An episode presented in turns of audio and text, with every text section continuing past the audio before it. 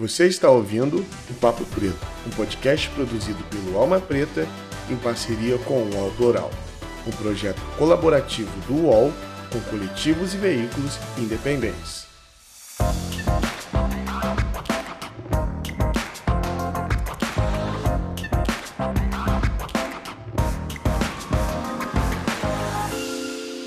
Salve, salve galera! Muito bom dia, boa tarde ou boa noite. Eu não sei o horário que você está nos ouvindo. Estamos começando aqui agora mais um podcast Papo Preto e é sempre uma felicidade recebê-los aqui. Meu nome é Iago Rodrigues e eu sou apresentador e produtor desse belíssimo podcast que aqui está resistindo. A gente fala resistindo porque o Papo Preto ele é produzido por uma agência de jornalismo independente, que é o Alma Preta Jornalismo. E a gente sempre reforça aqui para que você conheça o nosso trabalho Fora do Papo Preto também, nós temos um site, nós estamos em todas as redes sociais.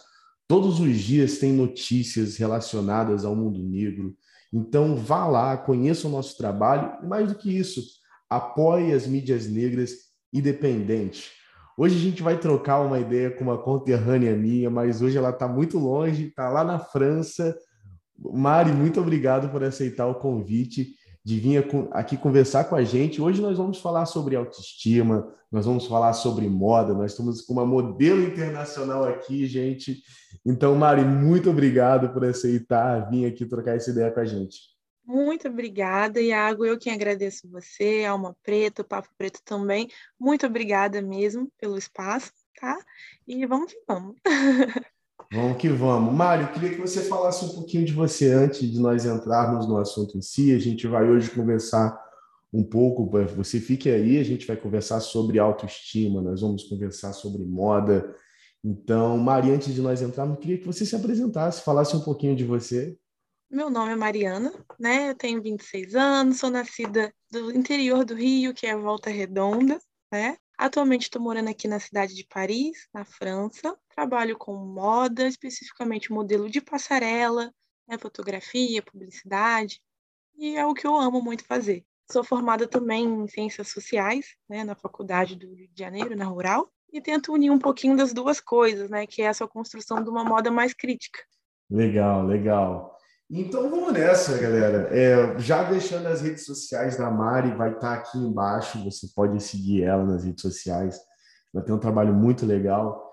E eu queria que você falasse um pouco como foi essa tua trajetória de você estudar ciências sociais e depois decidir para a moda, porque a gente sabe que desde criança a gente é bombardeado por baixa autoestima, é, pessoas pretas tem um problema muito grande de autoestima. Então, eu queria que você falasse como se deu esse você de estudante de ciências sociais se encaminhar para a moda. Como foi isso para você? É realmente no início foi difícil a adaptação, foi tudo muito doido, né, digamos assim, porque na verdade eu sempre fui uma pessoa muito crítica. Então eu sempre criticava muito a moda, não queria saber, achava, considerava um ambiente meio fútil e não gostaria até de fazer parte, né?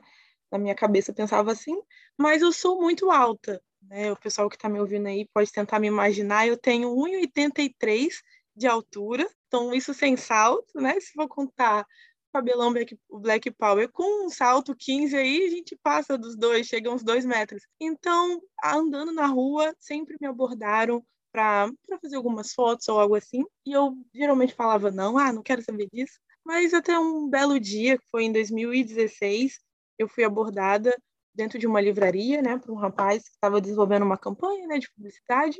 E aí ele me convidou, falou: "Poxa, você tem um perfil que eu gostaria". E aí eu quis dar uma oportunidade. Acho que de tanto falar não, eu falei: "Ah, tá bom, vou falar que sim dessa vez". Mas aí foi o melhor sim da minha vida. Eu me descobri apaixonada por fotografia, por moda.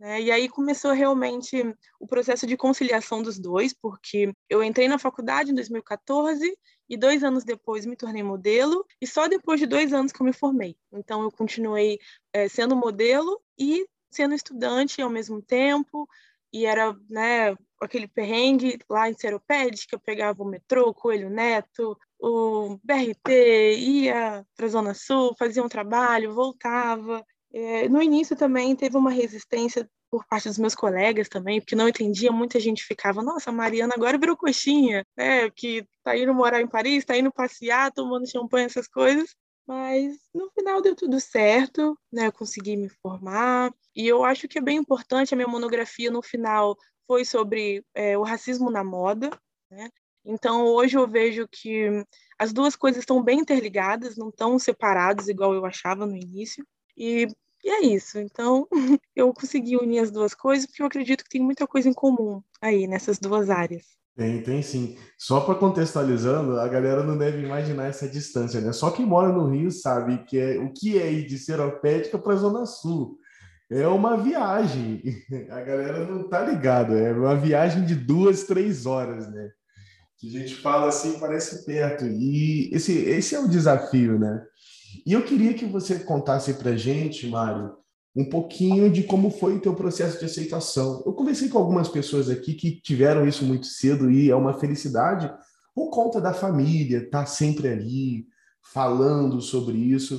Já outras não, outras não. É, eu conversei com um convidado agora há pouco tempo que ele falava que que ele tinha que casar com uma pessoa branca para é, clarear a família e que tinha que ter cabelo liso, então ele alisava o cabelo.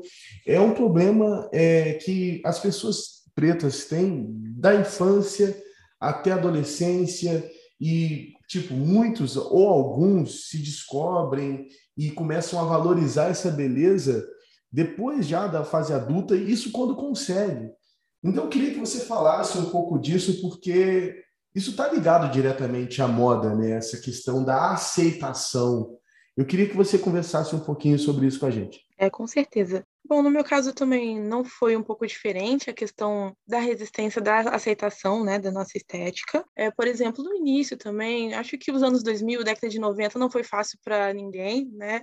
É, realmente era majoritária a questão de você ter um cabelo liso, né, a questão da chapinha, da escova, para você ser considerada bonita. E aí, basicamente, eu me achava realmente a patinha feia da escola, né, e não era vista como a bonita da escola, a bonita da classe. Entre as minhas amigas também, naquele grupinho, eu sempre era aquela assim, a digamos, a menos bonitinha que as pessoas consideravam. Mas na adolescência, na verdade, eu fiz a transição do cabelo liso para o dread, né? Então, acho que até no ato de de resistência de rebeldia também. Eu usava dreads, então eu fiquei um tempo assim usando rasta. E aí eu passei a minha adolescência assim, uns 17 anos, 18 anos. E na verdade depois, e aí depois eu raspei o cabelo, né? Eu tive uma imersão é, espiritual, etc. E aí eu raspei o cabelo, fiquei careca na máquina zero. E aí a partir daí começou a crescer o meu cabelo crespo natural. E eu deixei. E aí, desde então, nunca mais cortei, não alisei, não fiz nada. E aí, mantive. Mas eu confesso que eu passei a gostar mesmo e descobrir a beleza e me amar na fotografia, sendo modelo. Inclusive, nessas primeiras fotos que eu fiz, que o rapaz me convidou, eu falei, ah, tudo bem, vou lá fazer. E aí, eu cheguei no dia e falei, olha, eu não sou modelo, nunca fiz isso, o que, que eu tenho que fazer?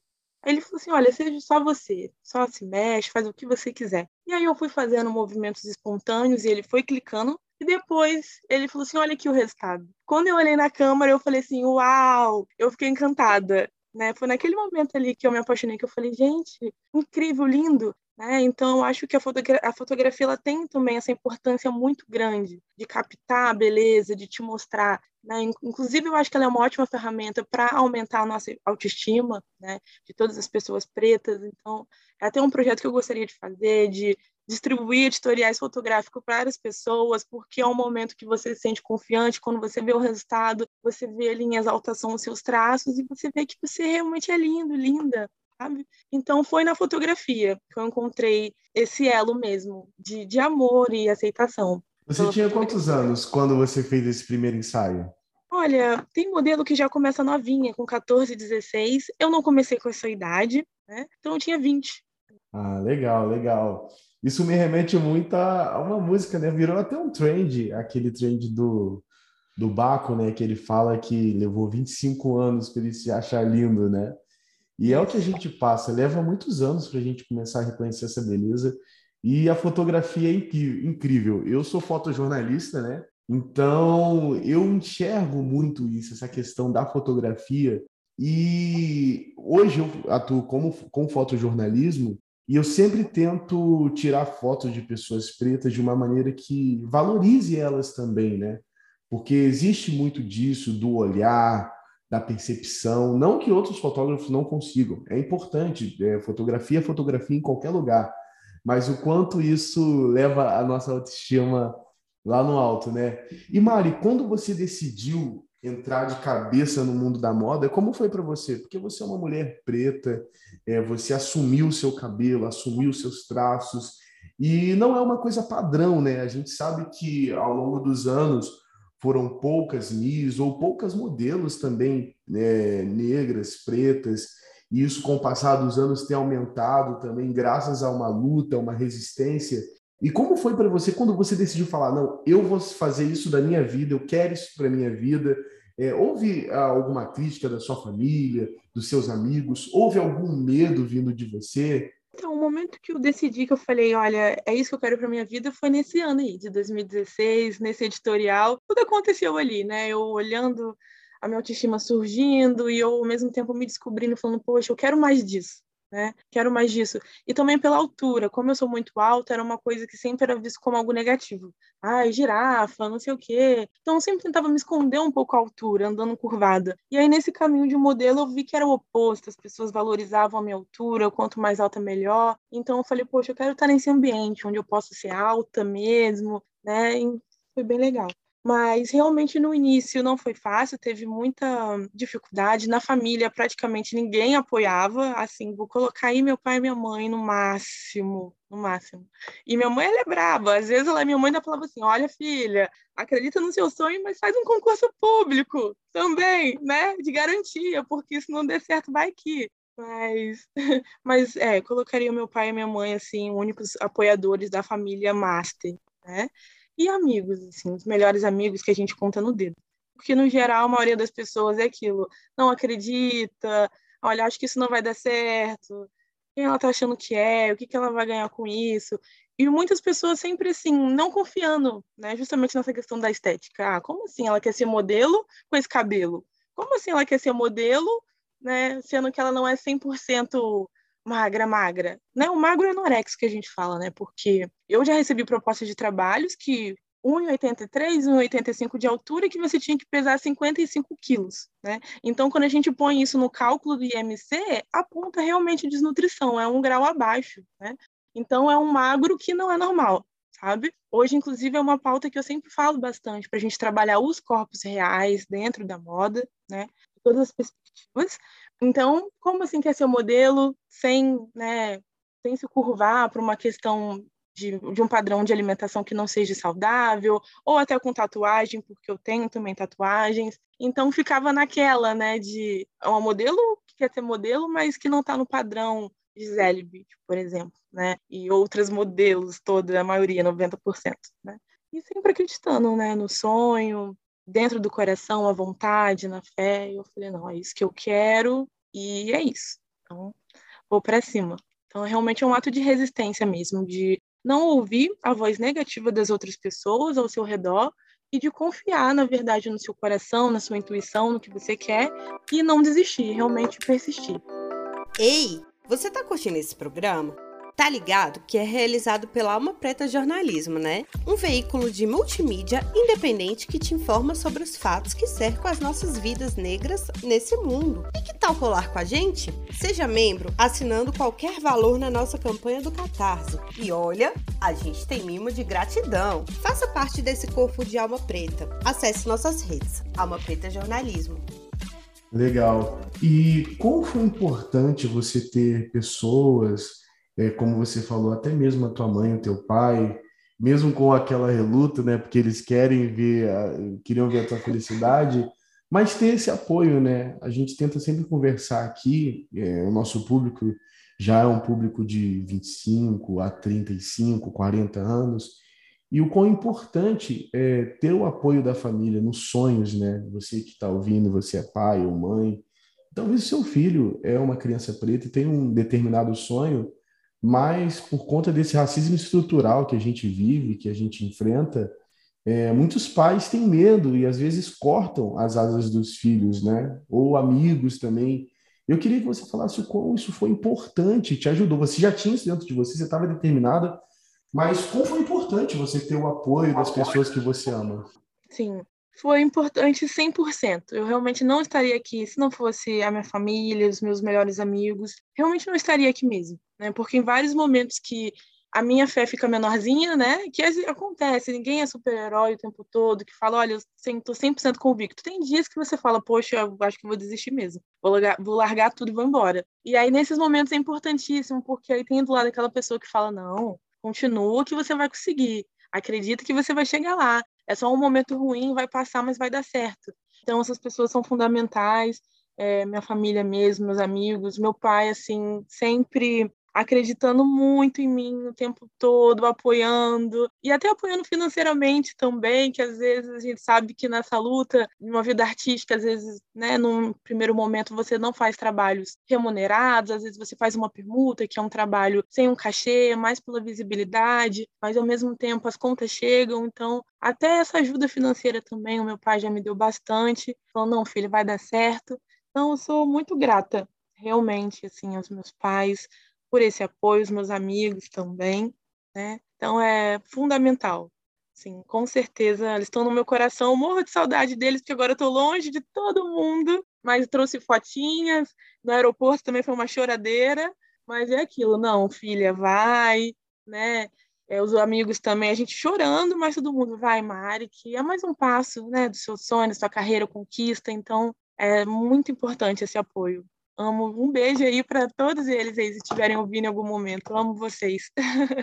Ah, que ótimo. E que felicidade, né? Imagino que você está morrendo de saudade. Eu estou em São Paulo, a minha família é do Rio, e eu morro de saudade. Imagine você lá na, na Europa. Mas que legal, que legal. Mari, conta mais um pouquinho para gente sobre esse teu ativismo dentro da moda. Você falou sobre essa questão das tatuagens, do peso, do cabelo.